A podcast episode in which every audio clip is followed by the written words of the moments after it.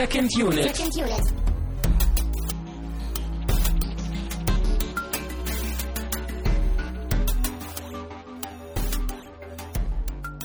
Herzlich willkommen zu einer neuen regulären Sendung von Second Unit. Wir sind immer noch ein Filmpodcast, hoffentlich euer Lieblingspodcast, wenn nicht sogar der wichtigste Filmpodcast, den es in deutschen Landen zu hören gibt. Ich bin total im Radiomodus gefangen. Mein Name ist Christian Steiner und ich habe bei mir Tamine Mut. Äh, ja, auch von mir hallo, aber bitte erwartet jetzt keinen Verkehrsfunk von uns. Stau auf der A1, Süden, Richtung. Nein. ähm, Ja, Menschenmassen kommen aus dem Kino, aus der Skyfall äh, in Originalsprache Premiere heute Abend. Ja, was ich sehr schön fand, also das möchte ich ja auch nochmal äh, aussprechen, äh, das Mhm. habe ich auch gesagt, als wir gegangen sind. Wir haben den im O-Ton geguckt, unser, unser äh, kleines Kino hier um die Ecke zeigt den nur im O-Ton, fand ich spitze. Der Saal war voll, wie Sie selber auch gesagt hatten äh, bei der Begrüßung äh, des Publikums, die Kinobetreiber äh, für einen Montagabend und so eine O-Ton-Premiere oder einen Mhm. O-Ton-Film äh, super, super Ja. gut. Es ist einfach schön, dass, dass wir die Möglichkeit haben, jetzt echt ohne großen Aufwand den Film im O-Ton zu sehen und dass das ja anscheinend auch ganz gut ankommt, so bei Leuten in unserem Alter. Und man bedenke, wir sitzen in einem kleinen Dorf namens Kiel, nördlich der Elbe. Äh, wir sind da ein wenig rückständiger, was das alles angeht, während in, denke ich mal, größeren äh, Metropolen dieser Nation äh, O-Ton-Kino, glaube ich, nicht ganz so ungewöhnlich ist wie hier. Sind da noch größere Städte da unten im Süden irgendwie? So südlich der Elbe geht Deutschland dann für viele erst so richtig los, ja. Ich dachte, da läuft das Wasser so von der Erdscheibe runter, da hinten. Ich war schon in letzter Zeit öfter da unten. Ähm, teilweise stimmt das, ja. Mhm. Es gibt Regionen, da ist das tatsächlich so. Ja. Ähm, bevor wir aber zu Bond äh, und zu Skyfall kommen, äh, gibt es natürlich wie immer ein paar Kleinigkeiten, die wir abarbeiten müssen. Wir haben letztes Mal, wir waren so im Eifer des Gefechts und gefangen in der Welt von Seven, dass wir äh, vergessen haben zu erwähnen, dass es natürlich äh, ähm, einen neuen Hörervorschlag gibt, also dass das Mhm. Voting, beziehungsweise die drei Filme, äh, wir haben uns drei Filme ausgesucht, die ihr uns vorgeschlagen habt. Ja, und das sind äh, dieses Mal einmal äh, The Thing, ne? Mhm. Genau, von John Carpenter. Dann haben wir äh, den etwas unbekannten Primer, soll ein sehr interessanter Zeitreisefilm sein. Ein sehr guter Zeitreisefilm soll es ja, sein. kennen wir aber beide noch nicht. Mhm. Ähm, und dann haben wir als drittes nochmal den schon mal vorgeschlagenen Ghost Dog, der, glaube ich, gegen 12 Monkeys verloren hatte, oder? Oder war das schon vorher? Weiß ich gar nicht mehr. Ich glaube, das war vorher. Ich glaube, der hat damals gegen Trainspotting verloren, aber da bin ich mir jetzt auch nicht ganz so. Oder Very Bad Ich glaube, du hast so. recht, ja. Ich weiß es nicht mehr. Ja. Auf jeden Fall die drei Filme auf der Liste. ja. Wieder eine schöne Auswahl mit, ja, ist eine bunte Mischung, würde ich mal sagen. mhm. äh, seid nicht böse, wenn euer Vorschlag nicht auf der Liste ist. Ja, da wollte ich jetzt auch schon mal ankündigen, wir haben uns jetzt für die zukünftigen Hörervorschläge was anderes überlegt. Da, da werden wir wahrscheinlich das dann so machen, dass wir so ein bisschen in, ein, in eine Richtung gehen, was so die Vorschläge angeht. Weil ich halt auch so ein bisschen das schlechte Gewissen jetzt immer hatte. Das, es, es kam halt echt so, so schöne, ausgefallene Vorschläge. Jetzt auch zum Beispiel wieder so California, so ein Film. Also auch, vielleicht auch so ein paar B-Filme, die vielleicht nicht jeder kennt. Aber das ist dann immer so ein bisschen gemein, weil die Filme halt meistens dann nicht so die Chance haben gegen diese bekannteren Filme. So bei 12 Monkeys, bestes Beispiel, ne? Der hat ja, Ja. irgendwie mit 95 Prozent der Stimmen gewonnen. Deswegen werden wir das in Zukunft dann so ein bisschen so machen, dass wir das ein bisschen mehr filtern. Und das können wir auch schon mal ankündigen. Wir sind dann jetzt, also äh, nach dieser Abstimmung, ähm, für dieses Jahr erstmal durch mit Hörervorschlägen, weil wir Genau. Ende Dezember, in der letzten Dezemberwoche, kurz vor Neujahr, äh, anderes planen als ein Ja, Hörervorschlag. aber nächstes Jahr haben wir dann äh, Hörervorschlag 2.0. Genau, wir starten mit einem leicht veränderten Konzept denn Jahr. Wir machen uns so viele Gedanken. Äh, für alle die, die nicht wissen, wovon wir gerade reden, äh, falls ihr irgendwie jetzt neu eingeschaltet habt auf euren Empfangsgeräten. Ähm, Die richtige Frequenz gefunden habt. Exakt. Äh, wir machen das natürlich so, dass ähm, wir nicht nur, wir gucken jede Woche einen Film und reden drüber, aber äh, einmal im Monat machen wir es auch so, dass wir das Programm eben von euch bestimmen lassen. Ähm, immer zum, in der letzten Woche des Monats sozusagen. Und äh, das Prozedere ist ja für die meisten bekannt. Ihr schlagt uns einfach Filme wahllos vor. Ähm, das läuft so gut, dass es halt mehr, viel zu viele Filme immer sind, die uns vorgeschlagen werden. Und daraus picken wir uns eben drei Stück raus, die dann eben in einem Voting wieder von euch ab, äh, gewählt werden können. Und der Gewinner wird dann auch geschaut. Also das Voting ist jetzt wieder eröffnet. Und äh, ihr dürft über die drei erwähnten Filme abstimmen. Tut es auch bitte. Ich glaube irgendwie bis äh, ich glaube irgendwie bis zum 18. November, 17. November, irgendwie sowas. So Mitte November. Wir brauchen ja auch immer ein bisschen Zeit, um den Film dann zu besorgen und dann äh, auch zu schauen. Also votet mit, stimmt ab und äh, beeinflusst das Programm mit. Äh, finden wir immer sehr schön, wenn wir auch Filme bekommen, die wir, auf die wir selber nie gestoßen wären. So wie Very Bad Things äh, zum Beispiel. Zum Beispiel. Ähm, dann hatten wir in der letzten Woche wie immer eine Frage der Woche gestellt. Wir haben ja Seven geguckt, waren uns ziemlich stark einig darüber, dass der Film nahezu oder komplett perfekt ist. Mhm. Und äh, wir sind ein wenig ins Gespräch gekommen äh, zum Thema Inhalt versus Form. Ja. Wir haben herausgefunden, dass ich eher derjenige bin, der, glaube ich, äh, von Geschichten und Drehbüchern zuallererst an Film interessiert ist. Zuallererst ist das Stichwort. Und du zuallererst an der Inszenierung. Das heißt ja. natürlich nicht, dass, da, dass, du jetzt nicht auf Drehbücher guckst und dir die Geschichten völlig egal sind und ich äh, die Augen zuhalte und nur höre, was in dem Film passiert. Das ist es natürlich nicht, aber wir haben zumindest festgestellt, dass wir Unterschiede haben, was uns zuerst an Film interessiert. Tja, leider. Ähm, genau, leider kam von euch da nicht so viel Feedback, äh, auf das wir jetzt eingehen könnten.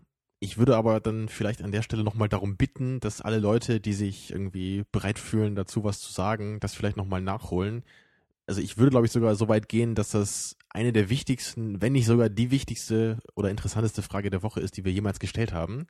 Zumindest so äh, in persönlicher Hinsicht. Also mich würde wirklich unglaublich interessieren, was ihr dazu zu sagen habt. Also wenn ihr ein bisschen Zeit habt, irgendwie, dann klickt nochmal auf die Episode zu Seven, schreibt ein paar kurze Gedanken rein und vielleicht können wir das ja dann irgendwie in einer zukünftigen Episode nochmal kurz aufgreifen. Das wäre schön, ja. Ähm, dann gibt's noch einen kleinen Verweis. Äh, wir haben ja jetzt äh, den neuen Bond äh, Skyfall geschaut und haben uns ziemlich intensiv darauf vorbereitet, indem wir, äh, wie ihr wahrscheinlich schon auch auf der Seite und in eurem irgendwie Feedreader oder iTunes-Verzeichnis gesehen habt, äh, eine ganze Menge Extraarbeit geleistet in den letzten Tagen und Wochen.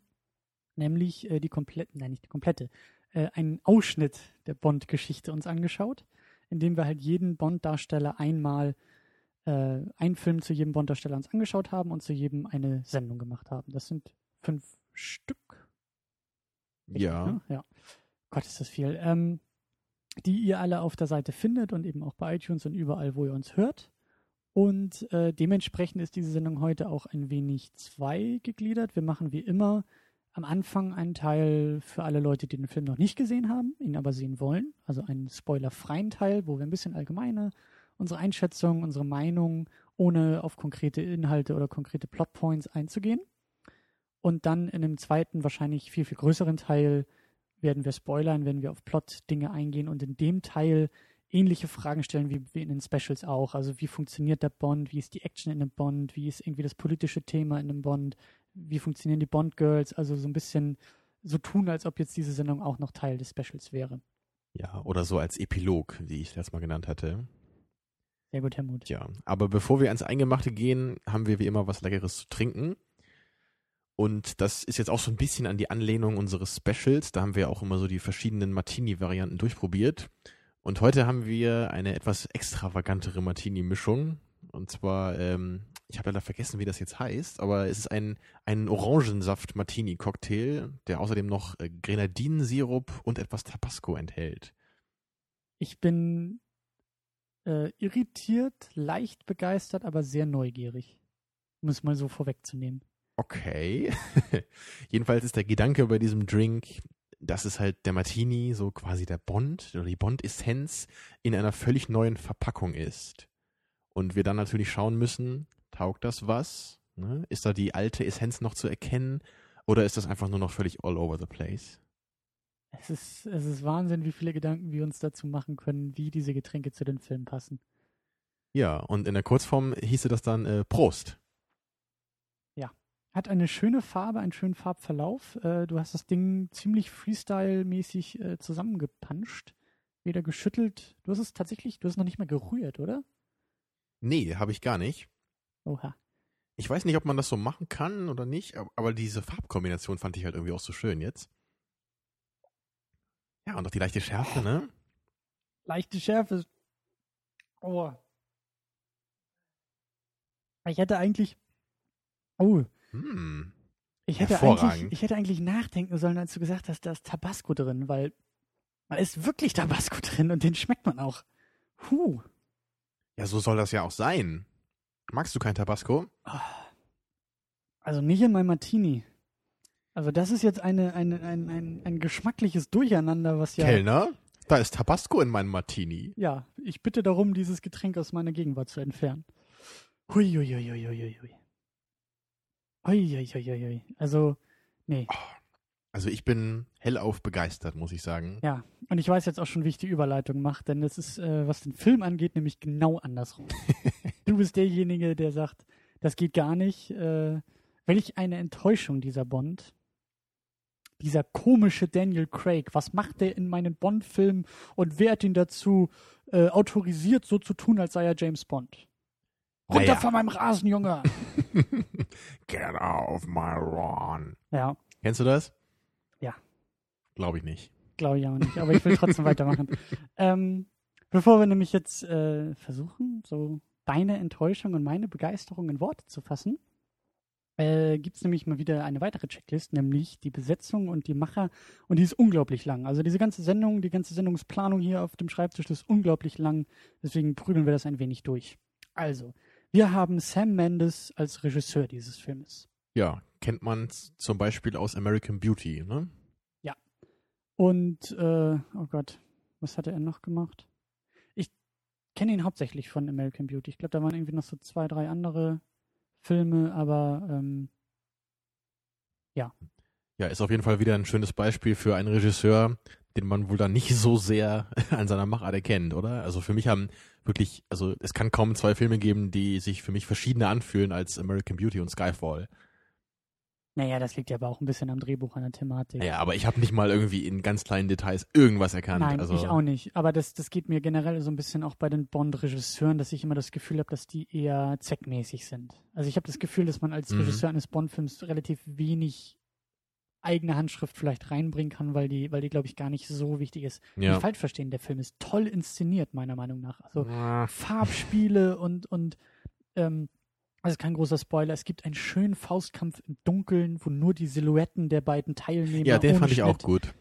perfekt. Ähm, aber wie du schon gesagt hast, also ich äh, bezweifle, dass man da irgendwie. Ich finde es sowieso interessant, momentan ist irgendwie Nolan im Gespräch für einen Bond-Film. Ich hoffe, dass er. Wirklich? Das, Ja? Also er hat Interesse angemeldet und äh, die Produzenten scheinen auch interessiert zu sein. Äh, das ist natürlich alles noch ein frühes Stadium. Ähm, ich hoffe nur, dass er dann auch das Drehbuch schreiben darf, weil, wie er schon mal erwähnt, für mich sind die besten Ja, Nolan-Filme die, Bond, die er schreibt. äh, der in einer Traumwelt agieren muss und dann natürlich zeitversetzt irgendwie, ne? Wir sehen erst das Ende und dann arbeiten wir uns dann vor. Und äh, ganz am Ende streift er den dunklen Ritteranzug über, sitzt in der dunklen Ecke und sagt, I'm Batman. Genau. Und dann stellt sich raus, er spielt eigentlich alles nur in Alaska und er ist Al Pacino. Dann haben wir natürlich Daniel Craig als James Bond dabei, ähm, der ja schon zum dritten Mal jetzt in der Rolle des James Bond spielt. Nach dem enttäuschenden Quantum Trost endlich äh, ja, wieder dabei und sogar noch für zwei weitere Filme unterschrieben hat. Für zwei noch? Ja. Puh. Ob ich das haben muss, aber naja. Blasphemie. Ähm, Judy Dench als M, die auch wieder ihre Rolle antritt, seit, äh, wie wir in einem Special auch gesagt hatten, seit GoldenEye ist sie dabei. Hat sowohl Pierce Brosnan als auch äh, ähm, jetzt Danny Craig ähm, quasi mitgenommen. Was mir jetzt auch aufgefallen ist, was ich in einem Special mal erwähnt hatte, äh, beziehungsweise nicht so ganz, was mir jetzt erst klar geworden ist, dass obwohl es, also M ist zum Beispiel eine Rolle, die auch in dem Film immer neu besetzt wird. Genauso wie Q. Das war mir vorher gar nicht bewusst. Ich dachte, das, das sind definitive Personen. Also, dass M eher eine Abkürzung für sie als Person ist, nicht irgendwie als Bezeichnung ihres Status oder so. Weißt du, was Ach ich so, ja, das habe ich aber schon so verstanden. Aber das hat man doch vorher auch schon gemerkt bei äh, Pierce Brosnan. Also es gab ja vorher auch schon M. Den gab es ja schon bei George Clooney. Ja, ja, das ist mir da so ein bisschen Hab ich gerade George Clooney gesagt? Wieso habe ich George Clooney gesagt? weil du an Batman denkst.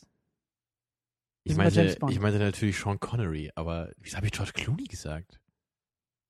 Kann man Sean Connery und George Clooney verwechseln? Connery, Clooney klingt vielleicht ähnlich. Und weil ich dich mal gefragt habe, ob du immer äh, John Connery sagst und dann wahrscheinlich noch viel mehr durcheinander. Genau. John Ähm, Clooney. Naja, aber das nur am Rande. Ähm, wir müssen weitergehen. Ähm, wir haben Javier Bardem. Sagt man das so? Ich habe keine Ahnung, wie man ihn ausspricht. Ich werde mir aber noch öfter die Zunge brechen bei den Namen, aber Ja. er spielt äh, mit Silver den Bösewichten dieses Films. Genau. Ein sehr interessanter Schauspieler, wie ich finde. Kennt der eine oder andere sicher aus äh, No Country for Old Men. Da Mhm. ist, spielt er den abgedrehten Psychokiller. Hat Mhm. mir ganz gut gefallen. Wir haben Naomi Harris als Eve. Wir haben Ben Winshaw als neuen Q, der irgendwie Wo hat er noch mitgespielt? Er soll jetzt auch bei Cloud Atlas mitspielen, den wir nächste Woche wahrscheinlich gucken werden. Mhm. Ähm, relativ junger, aufstrebender Regisseur. Wir haben Ralph Fiennes. Fiennes? Ich sage immer Fiennes, aber ich habe keine Fiennes? Ahnung, ob man das so ausspricht. als Gar Gareth äh, Mallory. Und wir haben Berenice Marlowe. Ja, also zu Ralph Fiennes äh, ist natürlich dem, dem meisten ein Begriff.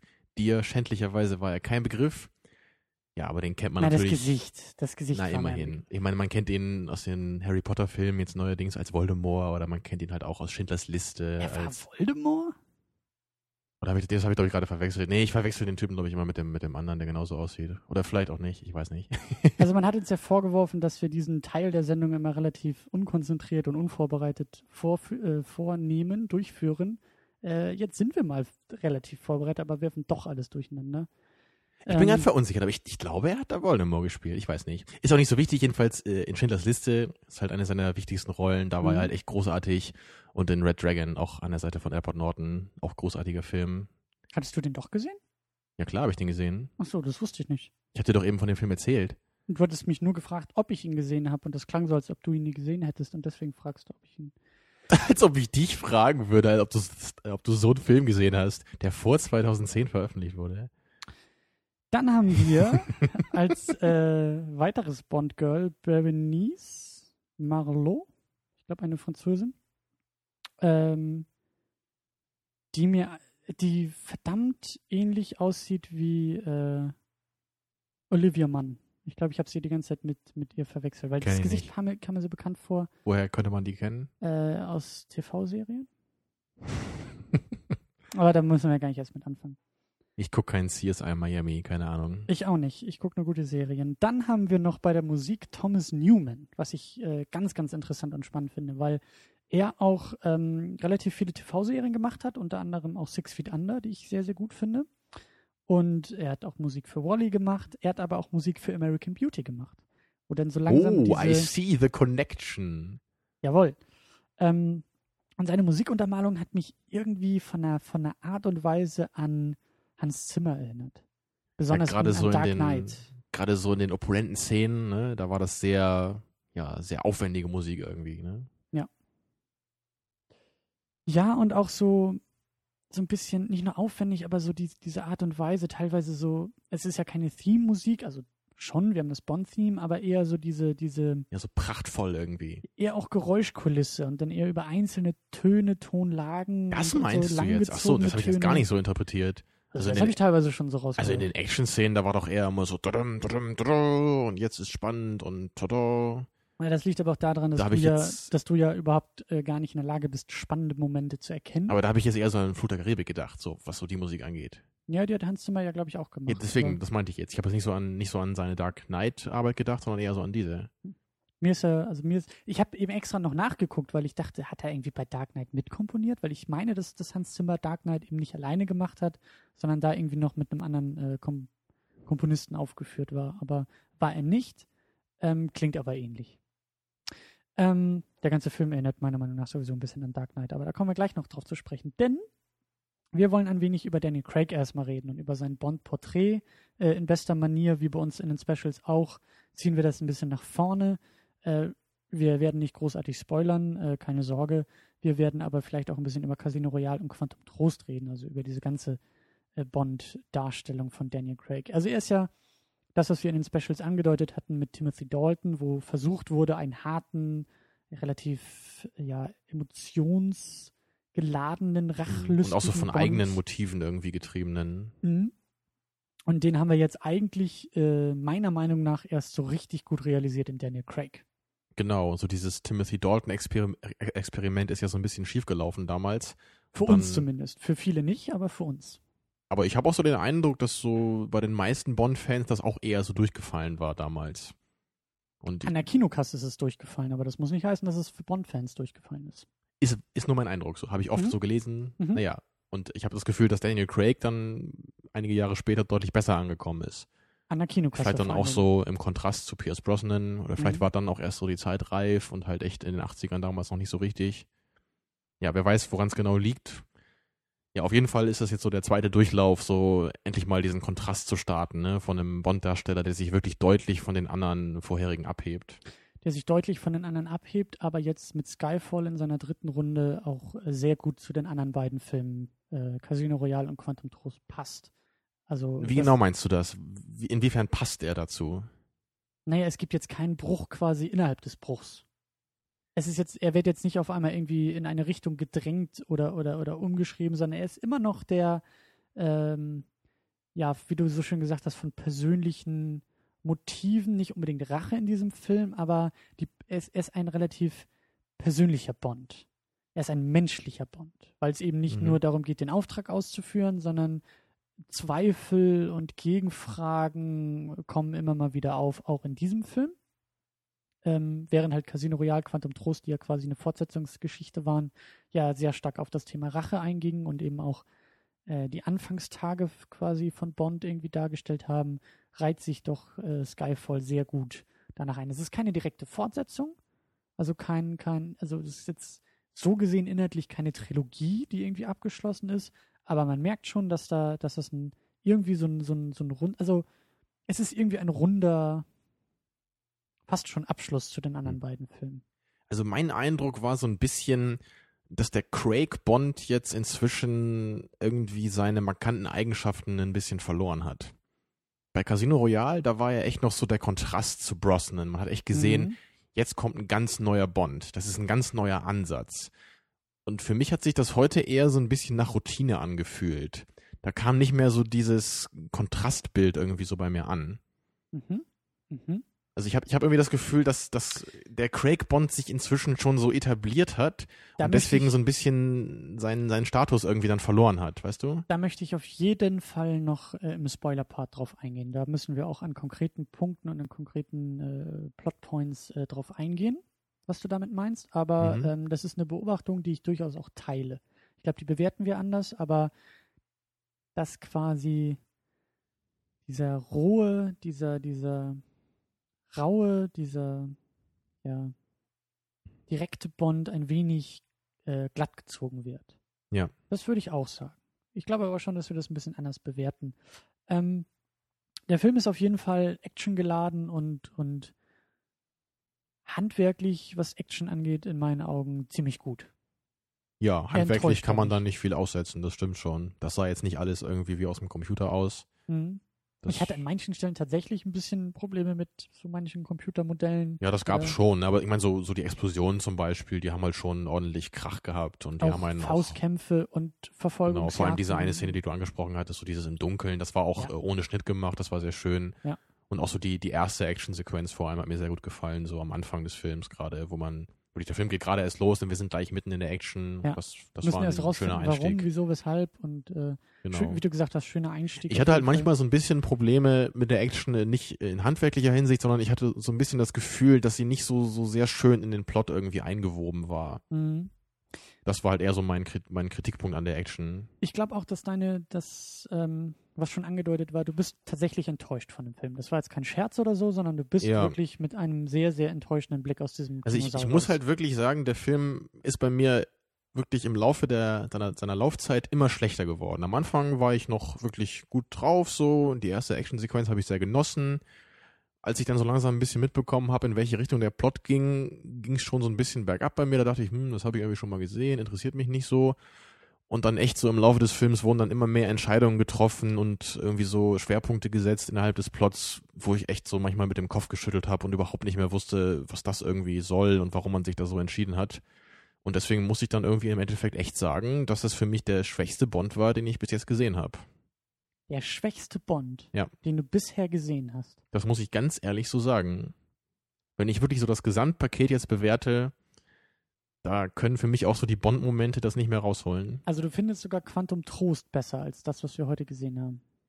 Also nicht viel, aber ich glaube ein bisschen schon. Aber ich muss dazu auch sagen, ich habe den Film wirklich kaum noch in Erinnerung und naja, nimmt sich wahrscheinlich nicht viel.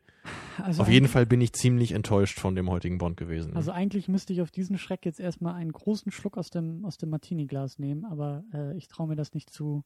Ach, des, bisschen Tabasco, stell dich mal nicht so an hier. Du hast nur Tabasco da reingetan, bisschen Saft drüber gekippt und gesagt, hier trink mal. Genau. Aber egal. ähm, ja, steile These auf jeden Fall. Und da gehen wir sehr stark auseinander. Also, ich habe das ja schon mal erwähnt, für mich ist ähm, Daniel Craig ein ziemlich guter James Bond, was aber bisher daran lag, dass er, wie soll ich sagen, nicht im Vergleich zu anderen Bond oder nicht als James Bond, sondern das, was in einem Film passiert ist und was die Filme sind, als Filme, nicht als Bond-Filme, das habe ich eher ausgeklammert, sondern einfach nur das, was ich gesehen habe und was sie, was sie machen, gefällt mir sehr, sehr gut. Und Tja, das kann ich echt überhaupt nicht nachvollziehen irgendwie. Ich weiß auch nicht. Also mir ist es so ein bisschen aufgefallen, dass ähm, ich bin echt großer Fan, obwohl man da auch äh, Kritik, auch politische Kritik irgendwie auch äh, anrichten, äh, ansetzen muss an der Serie 24 mit Kiefer Sutherland als Jack Bauer, die halt sehr, sehr spannend ist. Die, er ist ja auch mehr oder weniger Geheimagent, ähm, mit einem hohen Tempo, hohe Spannung, viele Twists und jede, jede sehr rau, sehr direkt und eben sehr nach vorne peitschend. Da gibt es wenig ruhige, es gibt zwar auch ruhige Momente, aber es ist halt nicht, Mhm. er ist halt eben nicht, Jack Bauer ist nicht dieser Geheimagent wie James Bond, der Zeit hat, irgendwie mit den Frauen hier noch rumzuschäkern und sich irgendwie ein Martini, sondern der muss Ergebnisse liefern und der muss nach vorne und der muss was leisten und der muss austeilen, einstecken, weitermachen. Und diese, diese Gangart, dieses Tempo und diese, diese direkte Art und, und auch wirklich harte Action ähm, hat mir in der Serie sehr, sehr gut gefallen. Und genau das haben sie bei, bei Daniel Craig als, als ähm, James Bond ja eben auch aufgegriffen. Deswegen sage ich ja, unabhängig davon, ob das jetzt nun als James Bond funktioniert oder wie auch was, ich mag einfach das, was ich sehe. Und ich glaube, du hast am ehesten auch deine Probleme, das als James Bond wahrzunehmen. Besonders jetzt bei Skyfall. Das, das glaube ich, Ja, du da in Anführungszeichen doch Bond-Fan genug bist, was du vorher nie warst. also Dass du auf ja, einmal das Problem hast, dass da was mit deinem, in Anführungszeichen, Bond gemacht wird, was du irgendwie so nicht hinnehmen willst. also das, das hat gar nicht mal unbedingt so mit meinem Bond-Fan-Status zu tun, den man ja eigentlich auch nicht so nennen kann.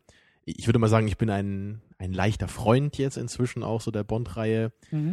Also ich würde halt eher so sagen, wenn sich dieser Film nicht mal mehr wie ein Bond-Film anfängt, äh, anfühlt, dann kann er mir halt irgendwie nur noch als irgendwie belangloser Actionfilm irgendwas geben. Und dafür war er einfach in dieser Hinsicht bei weitem nicht äh, interessant oder außergewöhnlich genug. Mhm. Und da, da müssen wir gleich noch ein bisschen weiter drüber reden. Klar. Im, im, im Spoiler-Part. Das müssen wir konkret, das können wir nicht so allgemein im luftleeren Raum äh, diskutieren, das müssen wir wirklich konkret äh, am Inhalt vor allen Dingen machen und am Plot, der, glaube ich, dein größtes Problem einfach war. Ja. Deswegen ähm, müssen wir da gleich ein bisschen konkreter werden. Ähm, was mir noch aufgefallen ist, äh, eben auch mit dem Vergleich zu 24 und äh, jetzt auch bei, bei Skyfall, wir hatten das, glaube ich, oh, hatten wir das in der letzten Sondersendung zu GoldenEye thematisiert, dieses Thema Spannung. Ich glaube, das war bei GoldenEye, dass ich Ja. festgestellt habe, ich, ich suche die spannenden Momente. Ich, ich brauche bei James Bond gar nicht mal, ich will es auch, ich will auch die große Action, die bombastische Action, keine Frage, aber mich interessiert mehr die Spannung. Die spannenden Momente. Ja. Das Intro bei Mich zum Beispiel GoldenEye. eher weniger, weil ich halt eher gesagt habe, man weiß ja eh immer, wie es ausgeht und das ist für mich nicht so richtig spannend und deswegen mochte ich halt Octopussy zum Beispiel auch ganz gerne, obwohl der eigentlich kaum spannend war, aber der war halt irgendwie optisch ganz extravagant und das fand ich halt irgendwie dann viel reizvoller. Also ich finde jetzt zum Beispiel bei diesem Film, ähm, bei Skyfall, die, den Auftritt des Bösewichten finde ich sehr, sehr spannend inszeniert. Der hat mich, das hat mich wirklich reingezogen. Und das scheint wieder so ein bisschen mein Ding zu sein. Charaktere, Story, das, was er gesagt hat, wie es inszeniert war. Äh, über die Schulter von Bond haben wir ihn nur gesehen, wie er in diesen Raum, in diesen langen Raum rein. als ganz langen Shot, irgendwie fast eine halbe Minute oder vielleicht sogar noch länger, ne, ja, ohne Schnitt. ohne Schnitt und die Kamera zoomt dann ganz langsam auch an ihn ran. Also toll gemacht und das sind für mich eher so die spannenden Aber das ist für mich genauso ein, eigentlich ein schönes Beispiel, weil ich meine, ich mochte den Shot auch und ich fand die Szene auch gut, aber die war halt innerhalb des Films oder innerhalb, des, innerhalb der Story halt völlig belanglos. Das könnte Nein. man einfach in jeden Film so reinschneiden. Das macht überhaupt keinen Sinn, meine ich jetzt, für die Story. Es ist nicht notwendig irgendwie Bist sinnvoll. Wahnsinnig, das ist, das ist großartig. Ich könnte jeden Willen in jedem Film so einführen. Es macht das? Das überhaupt keinen besonderen Sinn im Sinne für die Story bei Skyfall. Erstmal finde ich das klasse, dass wir gerade die Rollen getauscht haben, dass ich über die Inszenierung rede und du über die Story und über den Plot. Und Ich, meine, ich fand das ja auch gut inszeniert, das will ich gar nicht bestreiten. Nein, aber es aber- war halt nicht wie bei Seven zum Beispiel, wo jede tolle Inszenierung immer noch für den Plot, für ihre Message halt auch unglaublich brillant ist. Natürlich war das wichtig für den Plot.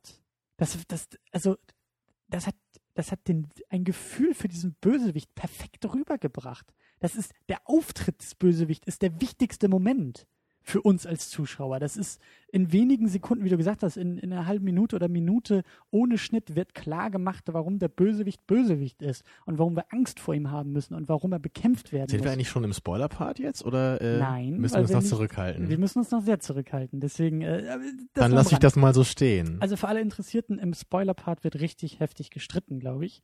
Äh, Ich möchte nämlich nur noch eine Kleinigkeit anführen, äh, oder da, da, da kam ich ja so ein bisschen her, oder das habe ich ja versucht anzusetzen, äh, das Thema Spannung. Du hast Genau. nämlich letztes Mal gesagt, äh, James Bond-Filme können nicht spannend sein, weil wir immer wissen, dass er äh, mit heiler Haut davonkommt. Wahrscheinlich kann man das nicht ganz so hart formulieren, aber ich gehe jetzt auf jeden Fall in die Richtung. Das ist, das, das ist aber eine schöne Formulierung oder, ein- oder ein interessanter Gedanke, weil mir jetzt aufgefallen ist, wie ich dagegen halten kann. Denn du hast zwar recht, und das ist ein Ding, was nicht nur James Bond betrifft, sondern das ist Mhm. modernes Kino. Weil wir haben in Anführungszeichen das Problem, dass wir nicht mehr Geschichten erzählen oder Filme, sondern Trilogien, Mythos, äh, ähm, Serien, Serienabfolgen oder sowas haben. Wenn wir, wenn wir, das ist mir, das ist mir klar geworden, ähm, jetzt beim Schauen Jack Bauer in 24 hat eben 24 Stunden Zeit, um die Welt oder Amerika oder den Präsidenten zu retten. Wir wissen, dass er es am Ende schaffen wird. Wir wissen, dass James Bond am Ende überleben wird. Wir wissen, dass Spider-Man überleben wird. Das sind Figuren, für die in Anführungszeichen normale Gesetze der Dramaturgie gar nicht mehr gelten Mhm. weil wir das einfach wissen. Wir wissen ganz pragmatisch, so wie jetzt äh, Diskussionen über die nächsten beiden Bond-Filme gehen los. Das sind lebensweltliche, praktische Dinge, die wir einfach wissen. Wir wissen, die Filme existieren auch noch in 20 Jahren, beziehungsweise äh, entscheidet nicht der Tod der Hauptfigur über, über das Schicksal der Filme, sondern die Kinokasse. Deshalb ist das ein Punkt, der für die Spannung gar nicht mehr relevant ist. Spannung wird nicht mehr erzeugt in Filmen über die Frage, oh, stirbt der Held? Oder, oder ähm, ist der Konflikt, der jetzt aufgeworfen wird? Es muss ja nicht nur unbedingt sterben sein, aber man könnte sagen, scheitert er oder nicht. Und das ist ja auch im Grunde schon von vornherein irgendwie geklärt, weil wir ja irgendwie auch wissen, er wird nicht scheitern. Mein Argument ist, es geht nicht mehr um die Lösung eines Konfliktes, sondern über den Konflikt selbst. Der Konflikt selbst ist das Spannende, nicht die Lösung, nicht die Konsequenz, nicht äh, scheitert er oder scheitert er nicht. Natürlich scha äh, schafft er es am Ende. Er scheitert nicht, das ist ja völlig klar. Wenn James Bond auch die Brücke unterstützt, natürlich überlebt er das. Wenn, wenn äh, terroristische Anschläge irgendwie verübt werden, natürlich vereitelt das am Ende James Bond. Das wissen wir. Die Frage ist aber, wie er das macht und was ihm in den Weg geworfen wird. Das interessiert mich viel mehr und da ist die Spannung. Bestes Beispiel, äh, Mission Impossible, was ich ja für eine der spannendsten äh, Szenen der Filmgeschichte halte, Mhm. wie er eben in dem ersten Teil in diesen Raum reinge, äh, reinge äh, Naja, aber das wird. ist es doch genau. Wir wissen halt nicht, ob er das schaffen wird. Doch, natürlich wissen wir das. Das wissen wir in dem Moment. Das könnte doch auch schief gehen. Es könnte, es könnte doch auch sein, dass ihn jemand erwischt und er irgendwie flüchten muss oder so. Kann ja absolut sein. Schon irgendwie, aber Also das, ist für mich schon so was das anderes Thema. als bei Bond, würde ich sagen. Also was ich jetzt als Beispiel anführen würde, ist zum Beispiel äh, Tarantino-Filme. Also bei Pipe Fiction oder bei Inglourious Bastards, da weißt du nie, ob in der nächsten Szene irgendwie einer der Hauptcharaktere erschossen wird. Das, das macht für mich so eine ganz andere Form von Spannung irgendwie her. Ich weiß halt gar nicht, wie der Film verlaufen wird, wo der hingehen wird. Da kann irgendwie alles passieren. Und das führt halt bei mir dazu, dass ich richtig gefesselt bin. Ah, das finde ich vielleicht schon, aber das sehe ich nicht so stark. Also auch bei, bei Tarantino ist es eigentlich auch klar, dass Uma Thurman da am Ende irgendwie mit Bill die Konfrontation haben wird und bis dahin überleben wird. Das sind für mich alles so Dinge, ähm, davon lasse ich mich nicht so sehr aus. Aber bei Inglourious Bastards zum Beispiel, in dieser Szene in der Bar, da werden unglaublich viele Hauptcharaktere einfach erschossen. Und da war ich auch damals im Kino so, wow, das war's. Die sind weg. Ich werde die nicht mehr sehen in dem Film. Hat Ja. mich unglaublich überrascht, das weiß ich noch. Aber die wichtigsten oder die, die größten Hauptcharaktere sind immer Christoph Waltz und Brad Pitt. Und wir wissen, dass die am Ende immer noch stehen werden. Das hatten wir so ein bisschen bei Seven mal angedeutet. Äh, die Topstars ziehen nun mal den kompletten Film durch. Oder Naja, Hm? damals war Christoph Waltz aber noch kein Topstar, ne? Richtig, aber er war, der, er war die wichtigste Gegenfigur in dem, in dem Film. Er war ja schon fast die Hauptfigur. Aber egal. Was ich sagen will ist, oder kannst, kannst du mir zumindest folgen oder kannst du es nachvollziehen, dass wir, dass Ich- Spannung weniger in der Lösung der Konflikte ist? Weil, okay, im, Ober, im übergeordneten Sinne bei Mission Impossible ist klar, dass am Ende äh, er an die Liste irgendwie rankommt, beziehungsweise seine Hände in, in Unschuld waschen kann. Genau, das schon, aber ich, man weiß halt nicht, ob es jetzt in dieser konkreten Szene passieren wird. Das könnte ja auch sein, dass irgendwie der erste Einbruch da irgendwie scheitert und er das später nochmal machen muss. Also ich kann mir irgendwie nicht vorstellen, warum diese Szene spannend sein sollte, wenn ich genau weiß, wie sie ausgeht. Also so empfinde ich Nee. irgendwie keine Spannung. Also für mich kann die Spannung nicht im Detail liegen, wenn ich so den ganzen Ausgang irgendwie schon kenne. Das meine ich ja nicht. Den ganzen Ausgang kennst du nicht, aber du weißt oder es gelten andere Regeln als in, äh, bei normalen Geschichten, in Anführungszeichen. Also die, die Charaktere sind unsterblich und sind zum, äh, ja, wie soll man sagen, sind dazu verurteilt, irgendwie zu gewinnen am Ende. Also Das ich denke da zum Beispiel an das Total Recall Remake. Da war das für mich so, so auf den, auf die, auf die Klimax gebracht irgendwie, was für mich irgendwie so diese, diese das Fehlen von Spannung halt ist. Weil da, da ging es dir halt, glaube ich, auch so wie mir. Weil du halt, irg- man wusste halt immer, die werden es halt irgendwie schaffen und sie werden jetzt wieder der einen irgendwie, äh, der einen Explosion entkommen und jetzt stürzt hier irgendwie das Gebäude ein und natürlich schaffen sie es halt irgendwie gerade noch. Und das war für mich halt einfach null spannend. Und letztendlich geht das halt für mich auch jetzt in so eine Richtung heute. Das war jetzt nicht ganz so schlimm und nicht ganz so blöd inszeniert, die Action. Aber spannend war das für mich nicht. Ich glaube, Ja, wir, ich glaube, wir haben zumindest unseren Standpunkt ein bisschen klar gemacht. Könnt ihr euch ja auch mal überlegen draußen, wie ihr das so seht. Ob ihr da eher mit Christian geht oder mit mir, was Spannung angeht. äh, der Gedanke ist bei mir auch noch nicht komplett ausformuliert. Ich, ich hoffe, dass wir da gleich noch ein bisschen drauf, Ja, drauf weiter ich versuche da eher so mein, mein intuitives Gefühl und ich weiß ja, Mhm. dass es für mich eben nicht so spannend ist. Mhm. Also ich würde nicht sagen, dass es gar nicht spannend ist. Also so ein bisschen würde ich schon sagen, hast du schon recht. Man fragt sich ja immer noch irgendwie, wie genau wird das jetzt irgendwie ausgehen. Aber das ist für mich halt so eine ganz andere Form von Spannung, als wie ich es halt eben bei Tarantino-Filmen empfinde oder bei sowas wie Seven halt. Wir nehmen ne? das Thema auf jeden Fall mal mit in weitere Sendungen auch. Mhm. Ich glaube, das, das ist äh, ein schönes Thema, worüber wir auch nochmal äh, konkret an anderen Filmen reden können. Ja, Einfach der Gedanke, so was bedeutet überhaupt Spannung in der heutigen Zeit in Kinofilmen? Oder genau. Sonst würde ich jetzt sagen, Ja. wir runden mal langsam so den, den ersten Teil der Sendung ab, um dann ins Eingemachte, ans Eingemachte zu gehen, oder? Ja. Ja. Ähm, Vielleicht ja. so eine kurze Bewertung von jedem von uns schon mal. Also wir machen das ja immer sehr schön äh, über die äh, ziemlich einfache Entscheidung, den Daumen nach oben oder nach unten zu richten äh, und keine, keine graduellen Meinungen zuzulassen. Und für mich geht der Daumen ganz klar nach oben. Ähm, ich weiß nicht, ob ich ihn besser finde als Casino Royale. Dafür habe ich Casino Royale zu oft schon gesehen. Also zwei, dreimal. Ähm, Würde das nicht eher helfen bei der Entscheidung? Also wenn ich einen Film ganz oft gesehen habe, habe ich meistens eine relativ klare Meinung dazu. dieser Film ist zur Zeitpunkt dieser Aufnahme eine halbe Woche alt, Skyfall. Ich hatte noch gar nicht die Möglichkeit, ihn öfter zu schauen als einmal. Also du meinst nicht, weil du Casino Royale so oft gesehen hast, sondern weil du den heute so wenig erst gesehen hast. Ja. Okay, das habe ich eben nicht so verstanden. Vielen Dank der Nachfrage. Ich hoffe, es ist klar geworden. ähm, Eine geladene Stimmung heute bei Second Unit. wir sitzen beide auf dem Pulverfass, glaube ich. Ähm, ja, alle nein. krampfhaft höflich, ne? Aber wenn das Mikro aus ist, dann, oh, komm her. Ja, die Schlägerei, die liefern wir uns dann, äh, wenn hier alle Lichter Genau, im Schatten sind. und ohne Schnitt. Oh ja, gerne. Äh, äh, was ich sagen wollte, ähm, sehr, sehr gut. Ähm, in keinster Weise sehe ich den irgendwie unter Quantum Trost. Ähm, ich bin froh, ich bin immer noch froh über diesen Craig Bond. Ich mag, mag die Gangart, ich mag die, die, ich mag ihn einfach. Ich mag Daniel Craig als Typ sehr, sehr gerne, aber äh, ganz besonders der Bond. Äh, Skyfall ist in meinen Augen ein sehr gelungener Bond. Äh, ich freue mich drauf, ihn nochmal wiederzusehen ihn öfter zu sehen und ähm, ich glaube, dass er, er ist nicht perfekt.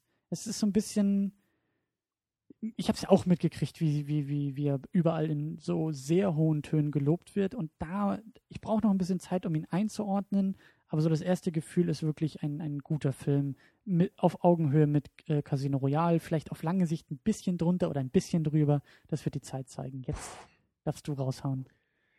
Tja, also wie du ja auch immer äh, betont hast, auch in unseren privaten Gesprächen, geht's ja bei dieser Bewertung irgendwie auch immer so ein bisschen darum, dass man eigentlich vorher auch sich so ein bisschen mit dem Rezensenten, also in dem Fall mit uns, so ein bisschen identifizieren kann. Also wenn jemand ungefähr weiß, was du für einen Filmgeschmack hast, was du an Filmen suchst, dann kann er vielleicht auch mit deiner Bewertung was anfangen. Und ich hoffe mal, dass das halt bei mir heute auch so ein bisschen der Fall ist, dass die Leute halt draußen wissen, was ich normalerweise für Filme mag und was mich an Filmen beeindruckt. Und dass sie deswegen meine Bewertung vielleicht auch ein bisschen verstehen können.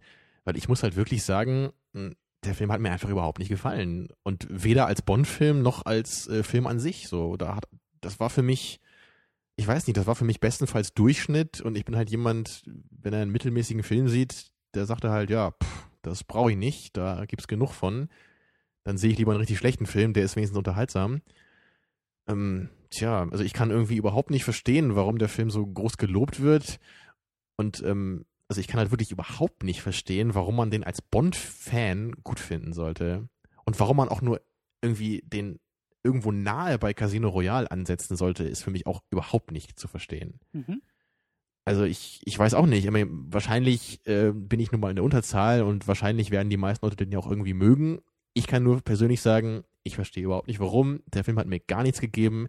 Der hat sich von Anfang bis Ende immer ins Negative entwickelt und am Ende habe ich echt nur noch den Kopf geschüttelt und dachte, oh mein Gott, was für ein Unsinn. Mhm.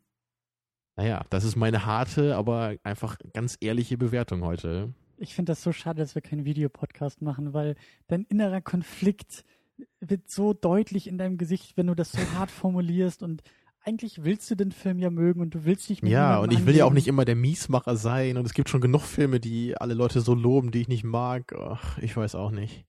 Aber ähm, wir werden versuchen, das jetzt noch in Konkreto ein wenig äh, ja, fester zu machen und vielleicht auch ein bisschen nachvollziehbarer zu machen, wo das, wie du gesagt hast, die verschiedenen Standpunkte und Geschmäcker auch in Filmen überhaupt vielleicht ein wenig ausformulieren. Ähm, ja, alle anderen, die Skyfall noch gucken wollen, sollten jetzt vielleicht langsam abschalten, ähm, haben hoffentlich eine grobe Orientierung irgendwie mitbekommen. Würdest Auf du jeden trotzdem Fall. sagen, dass man den ja. Film irgendwie schauen soll oder im Kino gucken soll? Oder also hältst du ihn für so wichtig, dass man zumindest eine eigene Meinung bilden soll? Also ich würde halt auch sagen, eher nicht. Du hast, glaube ich, bei Lupa ja auch gesagt, du hältst den Film allein schon für relevant, weil halt eben darüber gesprochen wird. Ich finde das halt immer so ein bisschen schwierig zu sagen, weil man dann eigentlich bei fast jedem Film irgendwie sagen kann, äh, guckt ihn euch an, damit ihr Teile an der Diskussion habt. Ähm, so, ich, ich muss einfach sagen, ich finde den Film einfach belanglos. Der hat irgendwie nichts, was irgendwie raussticht, meiner Meinung nach. Und man kann den für mich getrost überspringen. Okay. Ich halte ihn für unterhaltsam und äh, ja, ich glaube auch nicht Bond-Fans finden finden genug. Äh, also auf jeden Fall würde ich aber sagen, dass man als Bond-Fan, glaube ich, versuchen sollte, dann, wenn man den Film mögen möchte, sich auf ein bisschen was anderes einzulassen. Weil man kann, glaube ich, definitiv festhalten, dass dieser Bond-Film nicht so ist wie ältere Bond-Filme, oder? Das hat ja schon mit Casino Royale angefangen. Also das ist jetzt keine neue, ja. neue Art und Weise mehr. Und das, das meinte ich so ein bisschen mit. Die Leute, die sich nach, nach Casino Royale dran gewöhnen konnten, diese Art von Bond zu sehen, die werden jetzt auch nicht mehr genau. zu sehr überrascht. Genau, aber es ist halt nicht wie, wie bei Brosnan vielleicht so ein bisschen der Schritt zurück in alte äh, Gefilde, sondern es ist wirklich immer ja. noch irgendwie ein Bond-Film, der sich nicht so richtig anfühlt wie ein Bond-Film. Ja. Oder zumindest auf andere Weise dann, wenn überhaupt. Ja.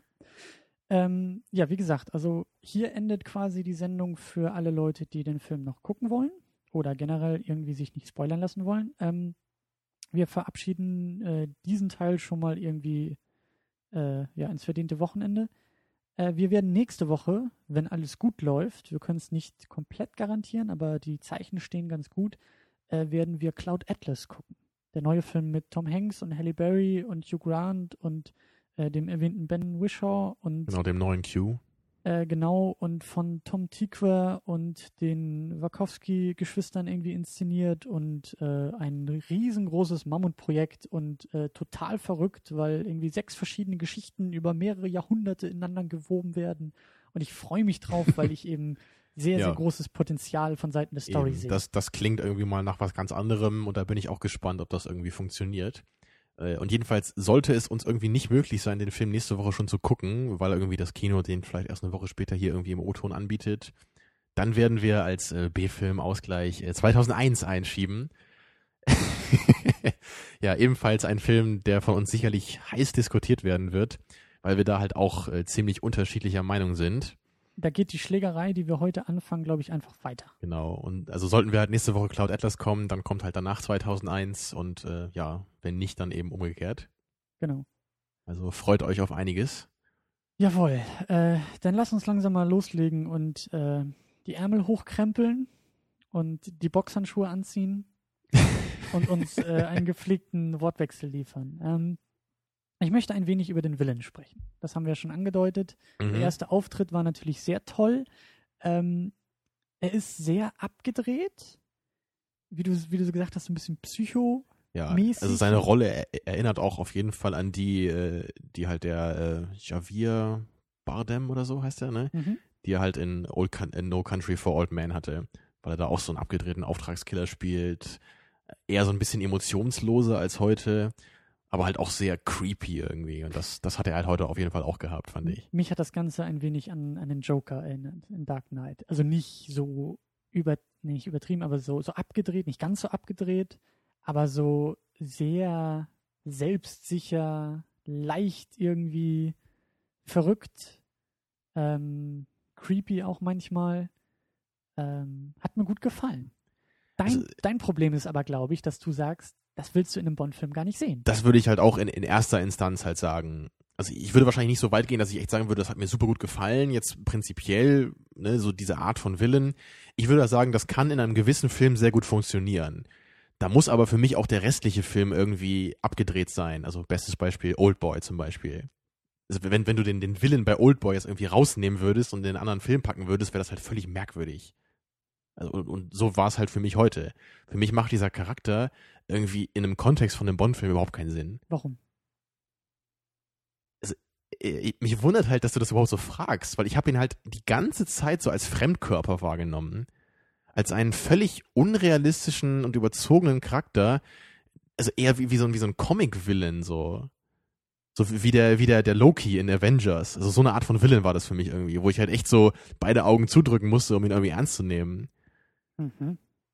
Also, ich hatte, nein, nicht Probleme, aber manchmal, ich, es ist mir auch aufgefallen, das, was du gerade sagst. Also Und ich mag diese- ja den Schauspieler auch wirklich sehr gerne, ne? Also da Ja, soll, man, dieses- soll man mich jetzt nicht falsch verstehen. Dieses, dieses äh, Fremdkörpermoment hatte ich ganz kurz, dass, dass ich auch echt, ja, ich habe mir kurz die Frage wirklich gestellt, ist das zu viel, was er macht? Und sie ziemlich schnell mir selbst beantwortet, nö, eigentlich nicht. Eigentlich funktioniert das ganz gut. Ähm, es gibt so ein paar Momente, wo, wo es eben so haarscharf an der Grenze ist, aber mir gefällt eben diese, diese planvolle Art und Weise von ihm, wie er da in einem Gefängnis sitzt, in dieser Zelle und sich eigentlich auf, sein, auf seine äh, ähm, auf die Flucht schon vorbereitet, schon freut, er meditiert ein bisschen, er streckt sich, er renkt sich ein, er weiß, was passieren wird und er ist Bond und im MI6 äh, einfach überlegen. Und das mag ich. Das, das geht, das kommt so ein bisschen auch tatsächlich aus der Serie 24, wo es eigentlich auch immer so war, dass Jack Bauer ähm, oder die, die Gegenspieler von ihm ihm eigentlich immer so zwei, drei Schritte voraus waren. Und genauso war es Ich ja auch habe jetzt eher so Joker an bei die. Sherlock Holmes-Serie gedacht irgendwie und dann Moriarty da. Ja, ähm, ja. Ja, das ist für mich halt immer so ein bisschen zu viel des Guten dann irgendwie. Ich, ich weiß auch nicht. Und ich, ich habe halt irgendwie auch gar nicht so richtig verstanden, was das eigentlich alles so sollte. Dann, was war eigentlich so seine Motivation irgendwie? War das irgendwie so Rache an M letztendlich oder was sollte das Ganze? Ich glaube, dass es Rache an M war und an dem MI6 und an dieser ganzen, weil er ja ein ehemaliger Agent war. Also weil er so ausgestoßen wurde letztendlich. Genau. Und was, was mir so ein bisschen sch- so ein kleines Magengrummeln tatsächlich eben gemacht hat, war so denn dieses Moment von, äh, und dann saß er da irgendwie zu lange in der Zelle und hätte eigentlich sterben sollen, weil er diese Kapsel ja genommen hat und im Endeffekt wurde er dann einfach nur verrückt. Das fand ich halt so ein bisschen, diese Verrücktheit bei ihm fand ich halt so ein bisschen grenzwertig, aber es geht für mich noch. Das funktioniert für mich noch. Und ich mag, ich mag eben diese, dieser, dieser Bösewicht, der halt wirklich so leicht verrückt ist oder der halt eben nicht so, so abziehbildhaft. Ich könnte genauso gut sagen, Goldfinger, ja, äh, den wir im Special zwar nicht geguckt haben, aber oft erwähnt haben, mag ich auch sehr gerne, weil es eben dieser comichafte Bösewicht ist, Goldfinger. Ja, aber der hat mich halt, der, der hat für mich viel besser funktioniert, weil der war halt nicht so ein so, so creepy irgendwie. Der hatte halt Und genau Stil, das- fand ich. Und das hatte er heute überhaupt nicht. Ja, und genau das gefällt mir, dass er eben nicht, also dass er creepy war und dass er halt nicht so ein, ein, ein, also ich nenne das eher comichaft. Das, was wir heute gesehen haben, war für mich, um es zu sagen, und es klingt blöd, aber es war für mich realistischer. Es war für mich glaubhafter irgendwie. Um das mal wieder ein bisschen aufzugreifen. Hm. Das ist das Problem der Glaubhaftigkeit im Film. Also ich hatte auch halt große Probleme mit ihm in Bezug auf den ganzen Plot. Mhm. Also ich, ich fand irgendwie diese ganze Geschichte, also von vornherein halt schon irgendwie ein bisschen merkwürdig. Eine Sache, die mir noch gut gefallen hat, bevor wir auch weitergehen und gehen müssen, ähm, diese, diese dieses Ding, dass, dass er homosexuell ist. Dass er so ein bisschen an Bond anfängt rumzuspielen, während er gefesselt ist und äh, dieses Wortwechsel, was die beiden sich liefern und so, so, so leichte Andeutung, die äh, er eben Richtung Bond macht. Das war doch irgendwie so dieses, er streicht ihm, glaube ich, über die Oberschenkel und sagt sowas wie, äh, ja, es gibt für alles ein erstes Mal. Und Bond kontert mhm. ganz kühl zurück, woher glaubst du, dass es ein erstes Mal für mich wäre? Was ich perfekt fand. Das war für mich, das war für mich so ein Moment von ein, ein höchst moderner und zeitgemäßer Bond. Überhaupt, dass diese Sätze fallen, dass dieses, dass das mal zumindest angedeutet wird, aber dass Bond auch in der Lage ist zu kontern und sich davon nicht einschüchtern zu lassen, sondern wirklich trotzdem noch quasi Herr der Lage ist, indem er einen coolen Spruch zurückwirft. Was ich halt ein bisschen schwierig fand, war, dass eben auch das so ein Aspekt war, das war manchmal ein bisschen sehr klischeeschwul, wie der Typ drauf war. Also in so manchen Momenten war das so, ah, hätte ja, nicht doll sein müssen. Das ist halt oft irgendwie so bei solchen Charakteren, ne? wenn die dann irgendwie schwul sind, dann muss das auch in jeder Szene irgendwie durchkommen. Ne? Weil man es ja nicht sagt. Es ist ja nicht so, dass er reinkommt so ungefähr. und sagt, und man darf das ja auch nicht vergessen, wenn das irgendwie mal zwei Minuten nicht angesprochen wurde. Wahrscheinlich, ja. Naja. Äh, hätte eigentlich nur eine rosa Katze auf seinem Schoß gefehlt, um das Ganze ganz deutlich zu machen. Aber genau. gut. Ähm, dafür ist mal wieder, also gleiche Frage wie auch bei den Specials, was ist das politische Thema oder was ist das gesellschaftliche Thema, was irgendwie die Bedrohung, wie, wie, wie äußert sich die Bedrohung, was ist der Plan des Bösewicht? Und wir haben, wie schon, wie schon angedeutet, auch bei GoldenEye schon in den ersten Zügen, natürlich Computer, Hacking. Genau, ähm, und Terror. Und Terrorismus, ja. Hm. Kam, das, kam das gut bei dir an? Hat das funktioniert? Oder sagst du auch da, da fehlt der wahnsinnige Plan, der die ganze Welt in Angst versetzt und die Raketensilos im Ozean, die sich öffnen, die haben ja alle gefehlt. Das war ja alles sehr nüchtern und sehr eben, wie gesagt, vom Bösewicht durchdacht. Und wir haben im Endeffekt sehr viel Mambo-Jumbo über Computer und Viren und hm. Hacking und Firewalls gehört. Ich, ich finde irgendwie dieses Computerthema ganz schön abgenutzt es gibt einfach schon so viele Filme, die irgendwie damit operieren, ne? oder sei es irgendwie Die Hard 4 und da könnte man ja noch zig andere Filme so aufzählen. Also das führt einfach dazu, dass mir das Ganze irgendwie nicht mehr so richtig was gibt. Man sieht halt immer irgendwelche Leute vor Rechnern sitzen, die dann irgendwelche wilden Sachen programmieren und dann immer so, oh, jetzt hat er uns, hat er sich hier eingehackt und jetzt hat er hier wieder irgendwie sich äh, in, in unser Programm eingeschlichen. Ich find's irgendwie echt inzwischen so ein bisschen öde. Ich würde es nicht prinzipiell ablehnen, aber irgendwann ist auch mal gut, würde ich sagen. Da, da ich, also ich bin, glaube ich, einfach persönlich so an dem Punkt, ich möchte gerne mal wieder mit so innovativen Ideen dann überrascht werden. Und das war heute der Fall? Also du hast gerade gesagt, irgendwann ist mal gut und heute war wirklich gut für dich. Also im Grunde war bei Die Hard 4 damals auch schon, da war ich auch schon an dem Punkt, wo ich, dachte, wo ich gesagt habe, oh Mensch, ey, immer dieser Computerkram, so, denkt euch doch mal irgendwas anderes aus. Mhm. Ja, und das war heute nicht anders. ähm, Ging mir ähnlich. Erstmal so dieses, oder ja, die Erkenntnis von schon wieder irgendeine Computerkiste und irgendeine äh, Bedrohung durch vernetzte Rechner und er programmiert einen Code und hier ist äh, irgendwas encrypted und bla bla bla bla bla. Vor allen Dingen, ich finde es auch so unspannend inszeniert, immer wieder Leute, wie du gesagt hast, vor Computer sitzen zu sehen, die uns erklären müssen, was gerade passiert, weil man das einfach nicht gut visuell darstellen kann, weil Eben. es einfach ultra langweilig ist. ähm, und das sagst du als Informatiker. Ja, ja ist es doch. also deswegen müssen halt irgendwelche abstrusen äh, Grafiken und Modelle in den Film erstellt werden und genau, das Alert-Button, der Genau, oder wir müssen dann dreidimensional irgendwie den Virus visualisiert sehen an ja. der Wand. Ja, da, da merkt man schon, man versucht versucht, das Ganze halt irgendwie spannend zu machen, obwohl es sich eigentlich gar nicht so richtig dafür eignet. Ja. Und eigentlich muss man an dem Punkt ja schon sehen, das funktioniert so gar nicht so richtig. Ich fand das aber jetzt bei, bei Skyfall nicht zu schlimm, ähm, weil das eher so ein, so ein kleiner Aufhänger war und Machtdemonstrationen eben von dem Also Bösewicht. das war ja jetzt auch nicht irgendwie besonders schlimm hier. Es war halt einfach nur so in der Reihe von diesen ganzen Filmen, die sich mit diesem Thema befassen. Ja. Das war einfach irgendwie mir zu öde langsam. Und auch so allgemein der Plot am Anfang, da ging es ja dann auch gleich wieder so los, oh, es wurde diese Liste gestohlen mit den äh, Namen der Agenten, so mit deren Identitäten. Das kennt man ja auch schon aus Mission Impossible und da gibt's ja auch noch andere Filme, wo es irgendwie darum geht. Also das war so der erste Punkt, glaube ich, im Film, wo ich dann dachte so, ach Mensch, ey, das ist der Plot, das habe ich doch auch schon hundertmal gesehen und hm. Ja. Also, also da hatte Casino Royale zum Beispiel, der hatte einfach einen besseren Plot, würde ich sagen. Das war ein bisschen innovativer, ein bisschen cooler gemacht. Du sprichst da die, ähm, Eröffnungssequenz vor allen Dingen an, die, die Action-Szene, bis wir eben, äh, bis klar wird, worum es da eigentlich geht und wer warum gejagt genau. wird. Genau, also die Action-Sequenz selber war ja gut, aber als ich dann gemerkt habe, warum das eigentlich dann stattfindet ne, und wie sich das dann Mhm. im Laufe des Films weiterentwickelt, da war ich dann eher so, meh. Äh, ich musste eben auch äh, kurz lachen, weil ich an Mission Impossible auch gedacht habe. Und, und äh, genauso wie du halt eben auch so ein bisschen das Gefühl hatte von, Moment mal, der Film ist irgendwie fast 20 Jahre alt und wir sind irgendwie immer noch bei diesem Problem von äh, Excel-Tabellen, die einfach mal so eine Liste aller Agenten ist und sowas existiert noch und Da ist ja auch immer die Frage, warum sollte irgend so ein Geheimdienst überhaupt so eine Liste an einem Ort, ne, also alle Agentennamen an einem Ort versammeln und dann irgendwie das in Diskform irgendwie herstellen. Das macht einfach überhaupt keinen Sinn. Richtig. Aber ähm, ich habe mich davon nicht zu sehr aus dem Konzept bringen lassen, beziehungsweise ist mir das nicht lange im Gedächtnis geblieben, weil der eigentliche Plot und eben diese, diese persönliche Geschichte und auch das M so stark da reingerissen wird Mhm. und als Ziel ähm, der, der MI6 angegriffen wird und die Pläne des Bösewichten, die haben mich das alles relativ schnell vergessen machen lassen. Ich würde auch sagen, das hat mich das auch wieder ein bisschen vergessen lassen und es durch ein noch größeres Unwohlsein äh, abgelöst. Und dieses Unwohlsein teilen wir halt überhaupt nicht, weil mich hat es reingezogen und dich hat es abgestoßen. Da sind wir dann, glaube ich, auch wieder bei einem dieser Punkte, will ich das in einem Bond-Film oder nicht? Und das ist für mich einfach ganz klar, das funktioniert so nicht. Also M kann nicht irgendwie Teil des Plots sein. Das, das ergibt für mich irgendwie keinen Sinn. Das, ich verstehe nicht warum. Weißt du? Nee. das weiß ich nicht. Ich verstehe nicht, warum das.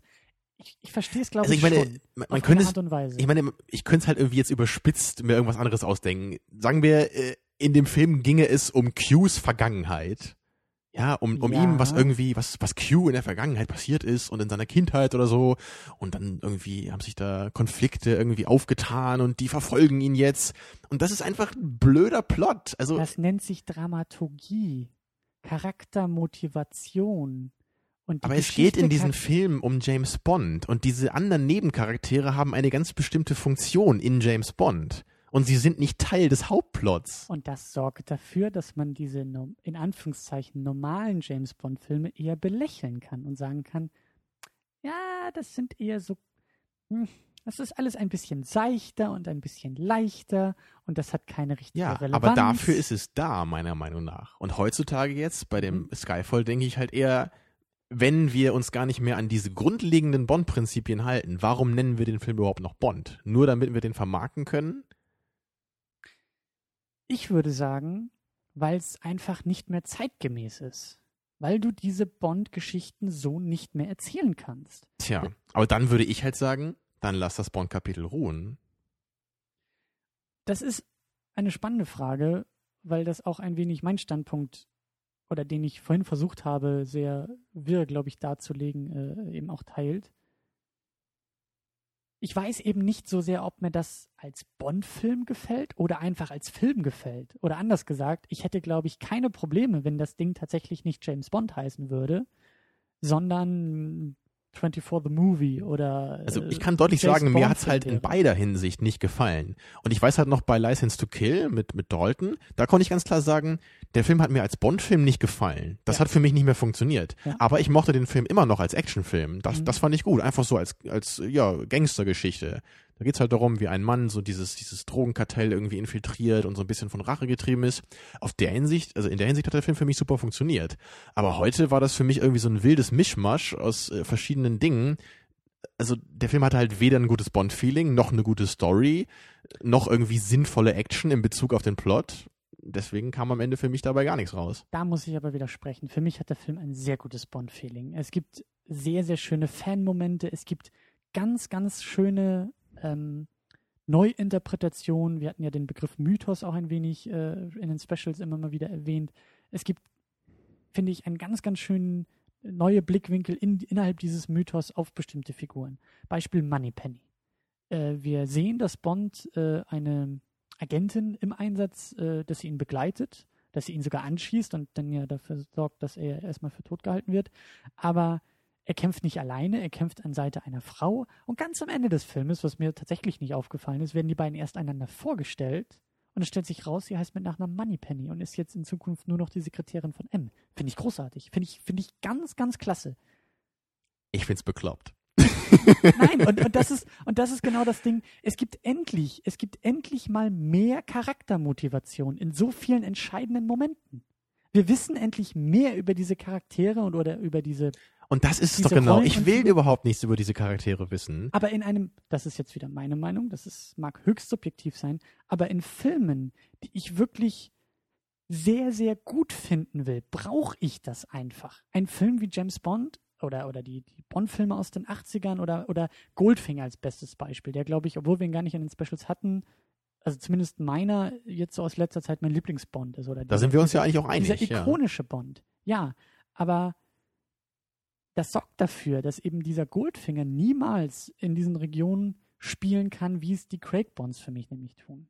In Regionen von, das ist nicht nur ein guter Bond-Film, mit der rosaroten Brille oder mit dem mit der Perspektive, die du einnehmen musst, wenn du auf Bond-Filme guckst, nämlich zu sagen, mhm. ja, Charaktermotivation gibt es nicht, Charakter, Charakterentwicklung gibt es auch nicht unbedingt. Die Story ist sehr, sehr flach und sehr einfach gestrickt und hab einfach nur Spaß beim Schauen. Und es geht eher um die Reise und es geht nicht so sehr, wo man ankommt. Ja, aber so versuche ich eigentlich immer die Bond-Filme zu gucken, ja. Und das ist genau äh, der Unterschied zwischen dir und mir oder das ist genau der Grund, warum du diesen Skyfall jetzt nicht gut finden Aber ich, ich finde es schön, dass du es so gesagt hast, weil mir nämlich jetzt ein, ein wunderschönes Beispiel eingefallen ist, wie ich dir meine Position gut darlegen kann. Nämlich in, wieder mal, indem ich auf Arnold Schwarzenegger zurückgreife. Man kann zum Beispiel die Arnold Schwarzenegger-Filme auch nur in dieser Perspektive gut finden man kann die nicht objektiv gut finden. Das geht einfach nicht, weil die einfach schlecht sind in objektiver Hinsicht.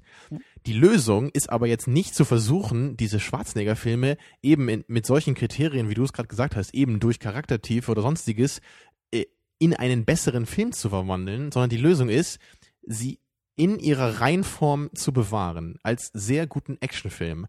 Und immer wenn, wenn wir einen Schritt davon weggehen, wird das Ganze nur schlechter. Hast du schon mal von einem Film namens Terminator und Terminator 2 vor allen Dingen gehört? Der es schafft, ein Schwarzenegger-Film zu sein und trotzdem ein objektiv guter Film zu sein. Aber auch nur als Actionfilm, nicht als Charakterfilm. Und jetzt komme ich nicht wieder mit irgendwelchen komischen Charakterentwicklungen. Ich, das Tamino, muss es, gibt keine, es gibt keine Charakterfilme. Jeder Film braucht Motivation für Action, was du ja auch schon gesagt hast. Motivation für Action, Motivation für Handlung, Motivation für Charaktere. Und Terminator 2 ist natürlich kein Shakespeare und kein tiefgründiges Drama, was jetzt irgendwie, äh, äh, ja. In, also klar, klar, klar, klar. Ähm, Terminator ist kein Raw Deal, um es mal so zu sagen. Exakt. Und deswegen und ist es für mich halt auch nicht ganz so gut. ja, es ist, äh, also ich meine, Charakterfilm ist für mich sowas wie sieben. Weißt du, da geht es um Charaktere.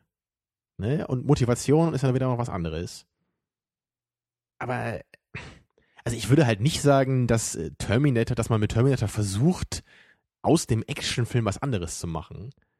Man, man holt den Actionfilm vielleicht so ein bisschen aus diesem B-Movie-Feeling raus. Man macht das Ganze halt irgendwie größer, massentauglicher und so pompöser aber man versucht ja trotzdem nicht einen richtig guten Film Siehst daraus du, zu machen. Aber, aber, aber Terminator 2 lebt von dieser ganz, ganz starken äh, ähm, Plotgeschichte, dass auf einmal die Figur, die im ersten Teil dafür verantwortlich war, Angst und Schrecken äh, zu erzeugen, nämlich der Terminator Schwarzenegger, auf einmal zurückgeschickt wird, um genau das zu tun, oder, oder das Gegenteil von dem zu tun, was er vorher gemacht hat. Das findest du so toll an dem Film.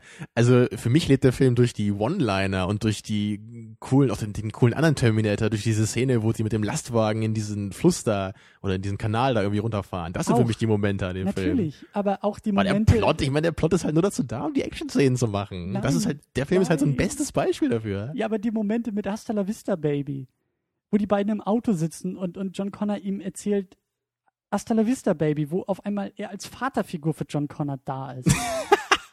Sorry, aber wenn du sowas nicht siehst, ich sage noch oh. einmal, das macht es nicht zu einem, zu einer großartigen, äh, dramatischen Geschichte in epischen Ausmaßen. Aber das sorgt dafür, dass man nicht mehr auf diese Filme lächelnd hinabschaut und sagt, das ist ein Actionfilm, sondern das sorgt dafür, dass diese Filme aus dieser Schublade herausgehoben werden und Klassiker und Meisterwerke sind. Vermutlich finde ich deswegen die Szenen mit dem jungen John Connor auch immer so nervig bei diesem ganzen Film, der den für mich halt schlechter macht als Raw Deal. Und genau, genau das ist die Quintessenz aus dieser Diskussion. Deshalb guckst du wahrscheinlich auch so auf Skyfall und sagst, das brauchst du nicht, das willst du Ja. nicht. Für mich Und wird da ein Film in was anderes umgemünzt und verliert dadurch irgendwie seinen einzigen Existenzgrund. Ich glaube, so könnte man das ganz knapp runterbrechen. Und da sind wir auch äh, wieder in einer Diskussion aus dem Special. Ähm, das ist nicht mehr dein James Bond. Das ist nicht dein Verständnis. Das ist nicht deine Interpretation Genau. Ich wollte es nur ganz kurz noch in den Raum werfen. Genau wie bei dem neuen Star Trek-Film. Mag als Film objektiv vielleicht gut sein. Wage ich nicht zu beurteilen, dafür bin ich zu sehr tracky. Aber für mich ist das kein Star Trek mehr, interessiert mich nicht. Mhm. Kann ich da halt so sagen. Mhm. Ja. Was ich aber noch kurz erwähnen möchte, bevor wir auch relativ bald uns hier verabschieden. Ähm, es gibt ja doch noch, wie erwähnt, auch diese, diese Bond-Momente. Wir haben den neuen Q.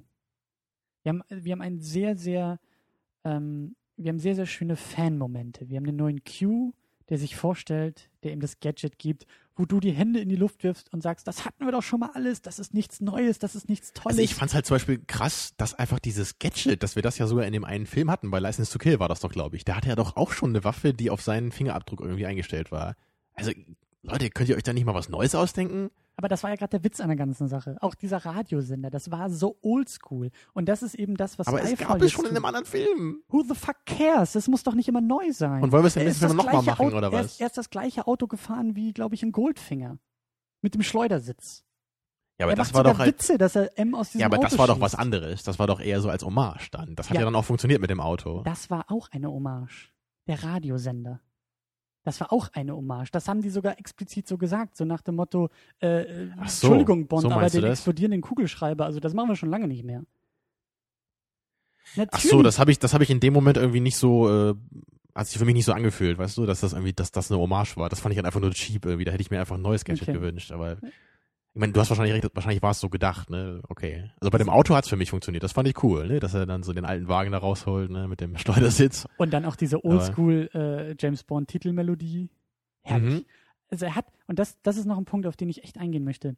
Der Film Skyfall, besonders durch sein Ende, die alte M ist tot. Wir haben wieder einen männlichen M, den man auch da in diesem relativ Oldschool-Büro sitzen sieht. Wir haben Moneypenny, die da im Eingang sitzt. Wir haben Bond, der irgendwie zum ersten Mal in der Craig-Version ja ganz formell, glaube ich, äh, einen Auftrag auf dem Tisch rübergeschoben bekommt, während das andere ja alles persönlicher Rachefeldzug und er muss sich verstecken und er ist für tot gehalten worden und bla bla bla. Jetzt ist er auf einmal, deswegen diese, diese Klammer, die der Film bildet, jetzt ist dieses, dieser Reboot-Bond da angekommen, wo er eigentlich hingehört. Jetzt sind Hm. diese ganzen Momente, wir haben Q, äh, den neuen Q dazu bekommen, jetzt sind diese ganzen alten Bond-Elemente, die man ja angefangen hat bei Casino Royale rauszuschmeißen, bewusst rauszuschmeißen, die sind auf einmal alle wieder da. Und das ist für mich ein wichtiger Punkt von Skyfall. Sie funktionieren auch wieder. Hm. Sie funktionieren in diesem Universum. Aber hast du denn nicht das Gefühl, dass es diese Elemente eigentlich nur noch gibt, um irgendwie so diesen Fanservice zu machen und eigentlich gar nicht, weil der Film das irgendwie so insgesamt irgendwie erfordert oder weil das den Film ausmacht? Weil du meinst doch selber, im Grunde muss der Film jetzt gar nicht mehr so der Bond-Film eigentlich für dich sein, weil du den eher als Film an sich magst, warum auch immer. Äh, Aber müsstest du mir da nicht eigentlich recht geben, dass so diese ganze Bond-Materie eigentlich gar nicht mehr nötig ist, so heutzutage? Ist es nicht irgendwie echt nur noch, um zu sagen, wir machen den neuen Bond-Film und nicht, wir machen irgendeinen Actionfilm, guckt ihn euch mal an?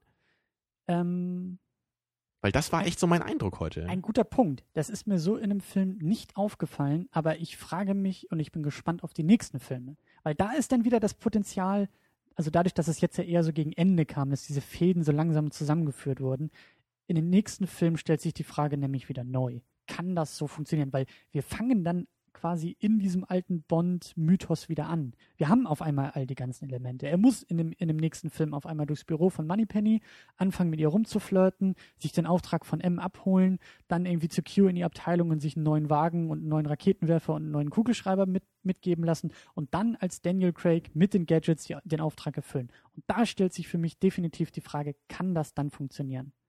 Das wird, das wird wirklich spannend. Tja. Ja, für mich ist das halt immer so dieses, man versucht etwas in einen ernsten Film zu machen, was dafür eigentlich nicht ausgelegt ist. Ich finde den Vergleich zu Star Trek auch sehr, sehr interessant, weil für mich ähm, dieses Star Trek Remake, was wir von J.J. Abrams haben und auch bald eine, eine Fortsetzung zu kommt, da ist, da war das von vornherein so klar. fand ich. Dass man von vornherein irgendwie dieses, dieses Ding hatte von, ähm, wir arbeiten hier mit den alten Sachen, aber es ist von vornherein überhaupt nichts für die, für die alten Fans und wir tun aber so, als ob wir irgendwie dieses Ja, alte neu inszenieren. Da könnte man halt auch irgendwie sagen, wieso macht ihr das eigentlich? Ihr versucht doch nur diesen Namen Ja, Star Trek zu benutzen. Ich, ich, ich, will, ich will eher darauf hinaus, dass es bei dem Film von vornherein klar war, dass es irgendwie mit diesen Elementen spielt, während bei, bei dem Craig Bond diese Elemente erst nach und nach wieder eingestreut wurden. Weißt du, was ich meine? Der Film fängt ja viel, viel roher an. Das wäre so, als ob sie den Star Trek gemacht hätten und erstmal nur Captain Kirk benutzt hätten im ersten Film. Es geht nur um Kirk.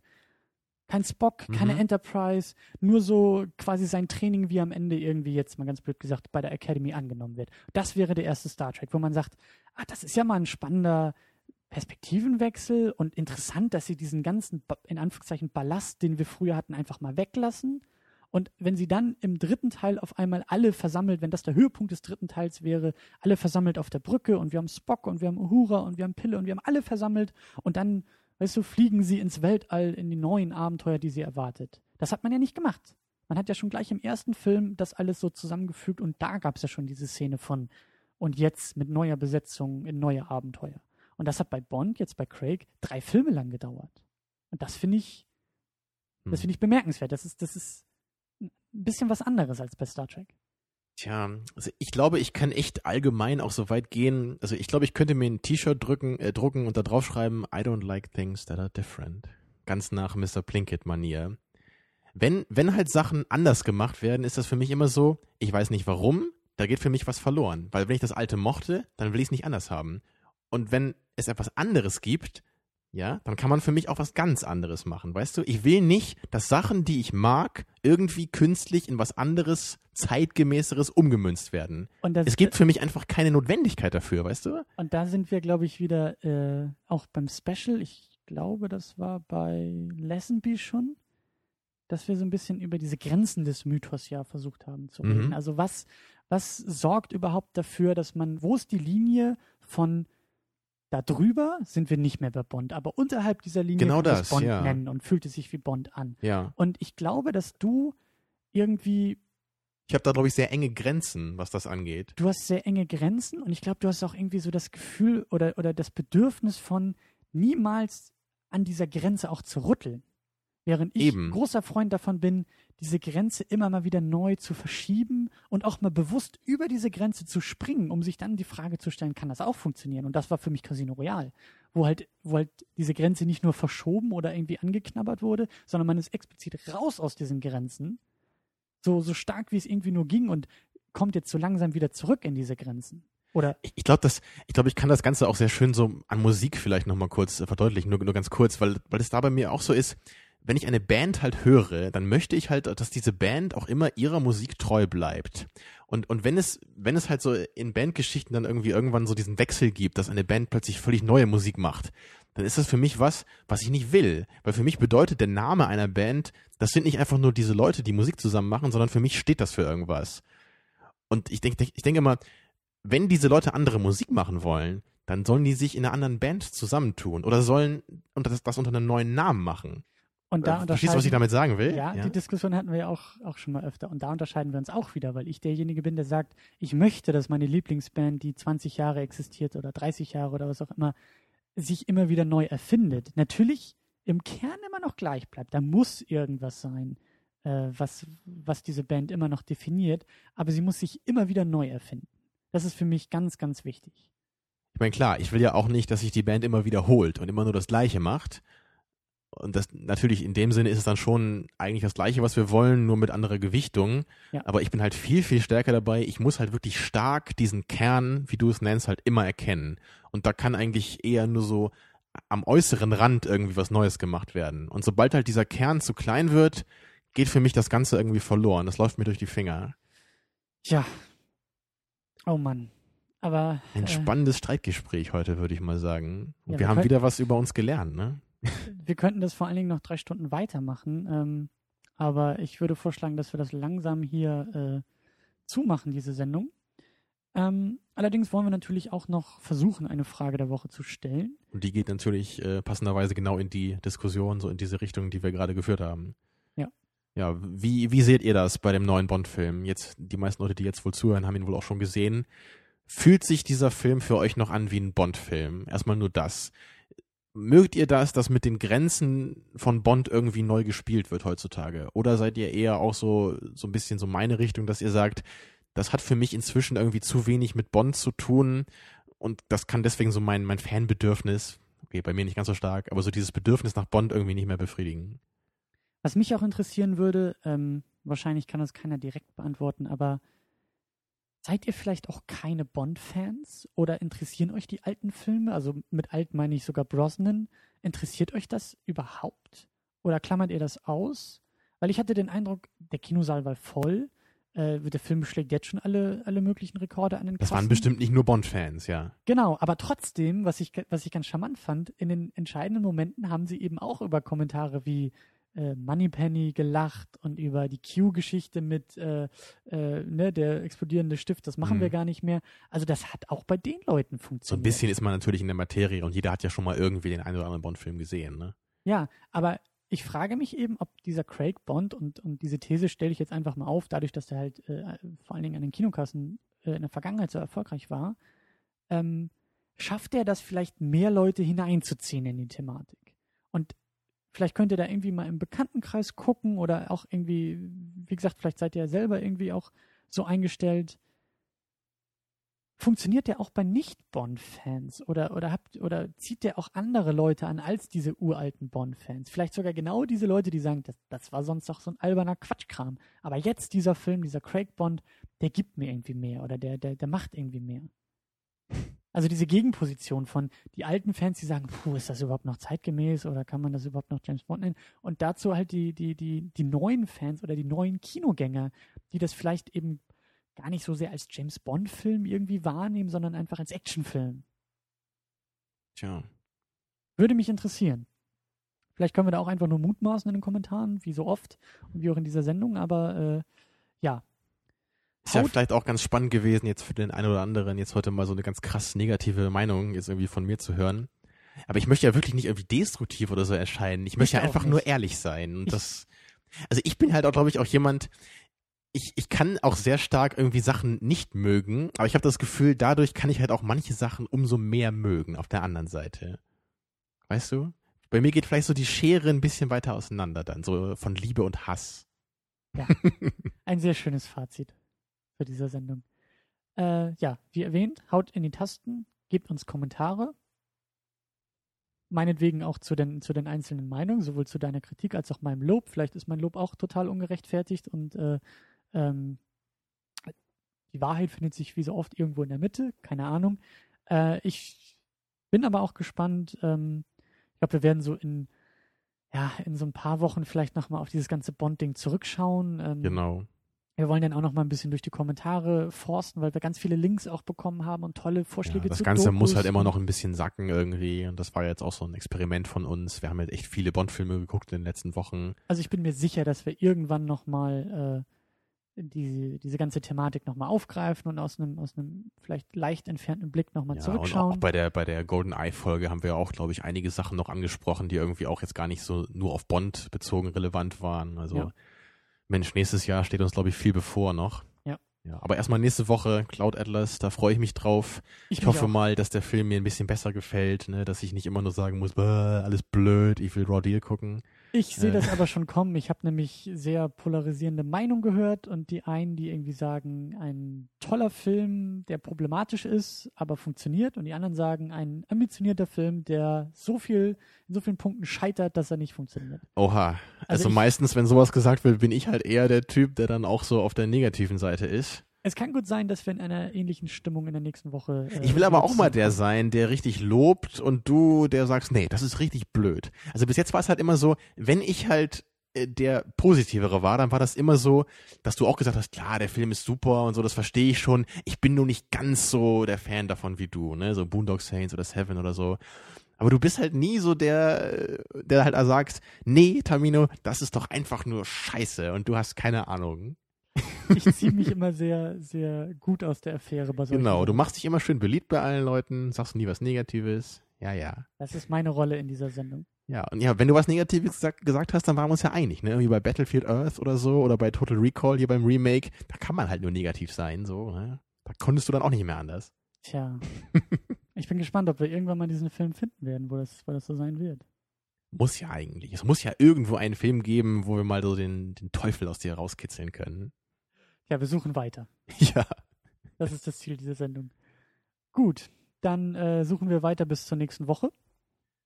Ja, ich hoffe, das war aufschlussreich für euch heute. Mhm. Immerhin waren wir mal richtig unterschiedlicher Meinung. Und naja, mal gucken, wie es nächste Woche wird. Macht's gut. Tschüss.